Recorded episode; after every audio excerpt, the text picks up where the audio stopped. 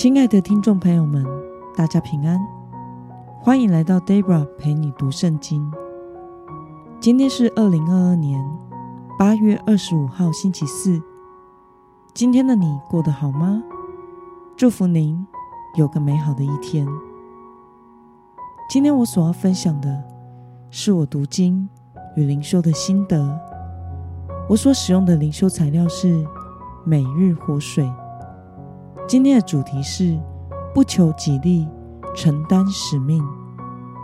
今天的经文在马太福音第二十七章十一到二十六节。我所使用的圣经版本是和合本修订版。那么，我们就先来读圣经喽。耶稣站在总督面前，总督问他。你是犹太人的王吗？耶稣说：“是你说的。”他被祭司长和长老控告的时候，什么都不回答。比拉多就对他说：“他们作证告你这么多的事，你没有听见吗？”耶稣仍不回答，连一句话也不说，以致总督觉得非常惊讶。总督有一个常例，每逢这节期，随众人的意愿，释放一个囚犯给他们。当时有一个出名的囚犯叫巴拉巴。众人聚集的时候，比拉多就对他们说：“你们要我释放哪一个给你们呢？是巴拉巴呢？是称为基督的耶稣呢？”总督原知道他们是因为嫉妒。才把他解了来。正坐堂的时候，他的夫人打发人来说：“这一人的事，你一点不可管，因为我今天在梦中因他受了许多的苦。”祭司长和长老挑唆众人，要求释放巴拉巴，除掉耶稣。总督回答他们说：“这两个人。”你们要我释放哪一个给你们呢？他们说巴拉巴。比拉多说：“这样，那称为基督的耶稣，我怎么办他呢？”他们都说把他钉十字架。总督说：“为什么？他做了什么恶事呢？”他们更加喊着说：“把他钉十字架。”比拉多见说也无济于事。反要生乱，就拿水在众人面前洗手，说：“流这人的血，罪不在我，你们承担吧。”众人都回答：“他的血归到我们和我们子孙身上。”于是比拉多释放巴拉巴给他们，把耶稣鞭打后，交给人钉十字架。让我们来观察今天的经文内容。耶稣对于比拉多的提问和祭司长与长老的控告有什么反应呢？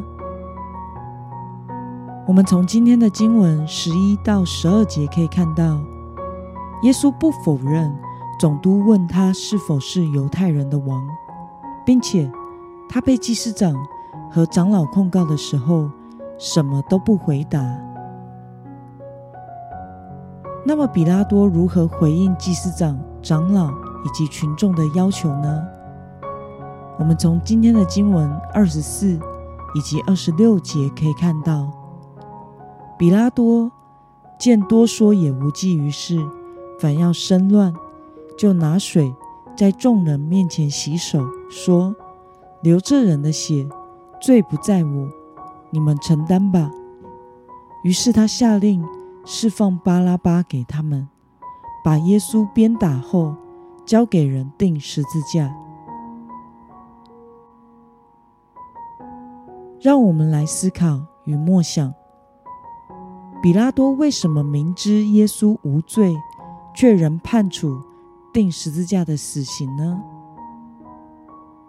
祭司长和长老控告耶稣的罪名是煽动百姓不向罗马帝国纳税。并且自称是犹太人的王，但是比拉多找不到与这些控告罪名相对应的证据。但耶稣什么都不回答，这让比拉多感到很惊讶，因为耶稣既是无罪之身，却又不为自己辩护，并且也不畏惧面前这位总督的权威。然而，即使比拉多知道耶稣是无罪的，他还是屈服于群众的鼓噪，将耶稣判处钉十字架的死刑。这使我们看见，世人为了追求自己的利益，是会牺牲别人的，会将无罪的判为有罪。毕竟，若是引起犹太人的暴动，他的麻烦就大了，会影响他的官位。以及名声。那么，看到比拉多明知道耶稣无罪，却因为政治考量而服从群众的意思，你有什么样的感想呢？我觉得这个是价值观的问题。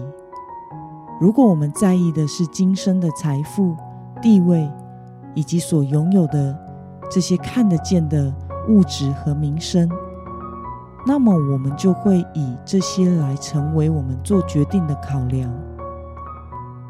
但是，若是我们在意的是这位永生的神，在意我们在神眼中的评价与定位，那么当我们在比拉多所做的总督的位置上时，我们所做的决定就会是行公义、好怜悯、存谦卑的心。为人民谋福祉，我想这并不是一件容易的事。人在所处的环境中，会有自己想追求的目标与利益。